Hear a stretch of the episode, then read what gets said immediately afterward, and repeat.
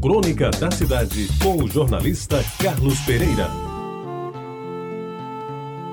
Amigos ouvintes da Tabajara, continuo hoje a exegese que faço desta semana em homenagem à mulher, que comemorou no dia 8 o seu Dia Internacional. Dizem que o homem não esquece a primeira namorada, que a mulher não esquece o primeiro sutiã e que o padre não esquece a primeira missa que rezou. Tudo isso é verdade, tanto quanto o fato de ninguém esquecer a primeira professora. Aliás, o meu velho pai, já nos seus últimos dias de vida, com quase 90 anos, me dizia que às vezes não se lembrava de nomes e datas de entes queridos, mas jamais esquecer o tempo em que frequentou.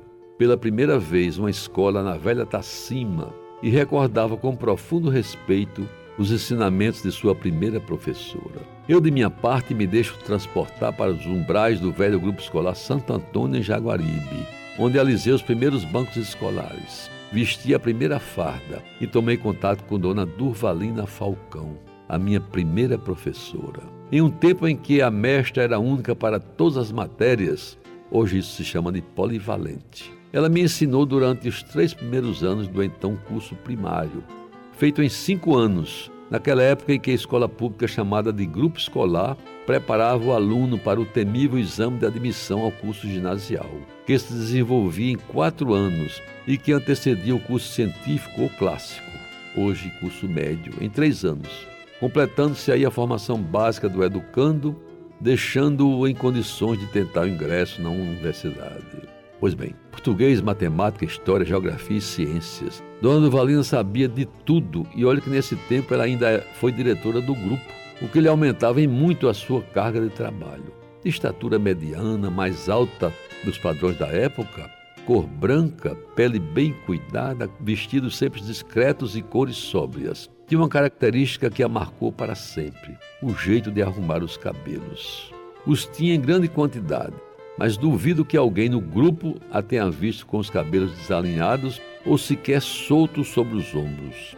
Isso porque ela jamais se apresentou, ao que eu me lembre, sem um penteado próprio, um coque bem feito, disposto sobre toda a cabeça, que lhe dava um ar senhorio, respeitável e, sobretudo, nobre. Muito tempo depois, ao ver Grace Kelly no cinema, observei que a grande atriz usava o mesmo tipo de penteado de Dona Durvalina. Meus amigos, suas aulas eram dadas com proficiência, dentro de um clima de respeito e obediência, um tipo de disciplina que era alcançada sem demonstrações de arrogância ou necessidade de ameaças.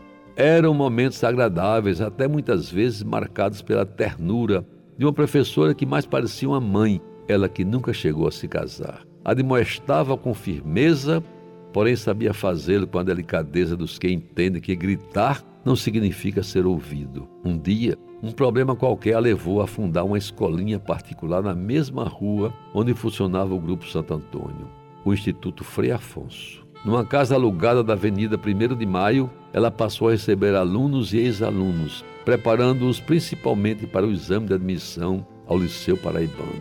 E aí novamente fui em busca dos seus ensinamentos e tive a oportunidade de, durante mais de um ano, receber os seus conselhos e privar de sua amizade, admirando cada vez mais a sua inteligência e o seu jeito único de saber ensinar. Depois de aprovado no liceu, passado pela universidade, e vivido boa parte da minha vida. Um dia qualquer, durante uma missa na Igreja Nossa Senhora de Lourdes, a vi de relance. Tive vontade de cumprimentá-la, de abraçá-la, de beijar-lhe as faces e dizer-lhe o que agora digo de público em sua homenagem, esperando que esta mensagem um dia chegasse a ela, ela que já não vive entre nós. Muito obrigado, querida mestra. Deus a proteja, dona Duvalina Falcão, minha querida professora. No domingo 8 de março foi o Dia da Mulher. Por isso reproduzo esta crônica escrita há 16 anos para homenagear a grande mestra do Valina Falcão, a inesquecível professora que me ensinou as primeiras lições de várias disciplinas, componentes do currículo escolar e, sobretudo, me ajudou a me tornar um verdadeiro cidadão brasileiro. Você ouviu Crônica da Cidade com o jornalista Carlos Pereira.